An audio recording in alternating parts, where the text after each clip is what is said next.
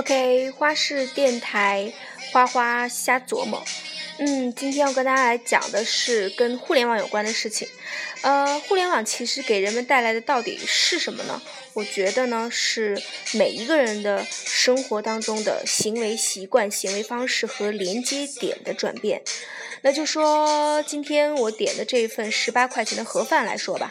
呃，从选餐、点单、支付，再到我的手上，我只需要坐在办公室，把黑天高脱下来，盯着手机的 APP，看看哪个菜品介绍打动了我，而这个过程的每一个节点都可能让我终止我的选择。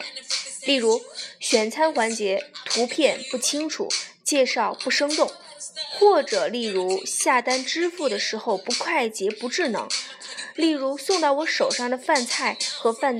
照片以及介绍不符合，再或者，虽然图片介绍相符了，但是味道很差，水果、呃青菜不新鲜，等等等等。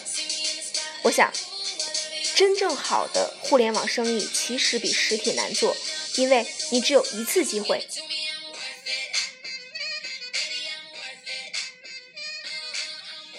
关于实体和互联网之间的观点辩驳特别特别的多，我倒觉得其实是要水乳相融、双剑合璧的。一切生意最终都会和互联网发生关系，建立连接。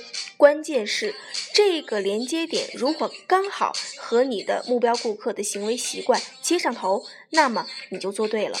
如果不是，那么你无论花多少钱，网站多么漂亮、智慧，文案多么精彩迷人，也是徒劳。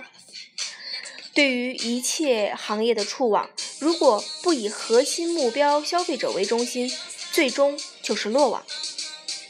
互联网思维说的其实就是这个事儿，以目标消费者为中心，对线上和线下都是一样的。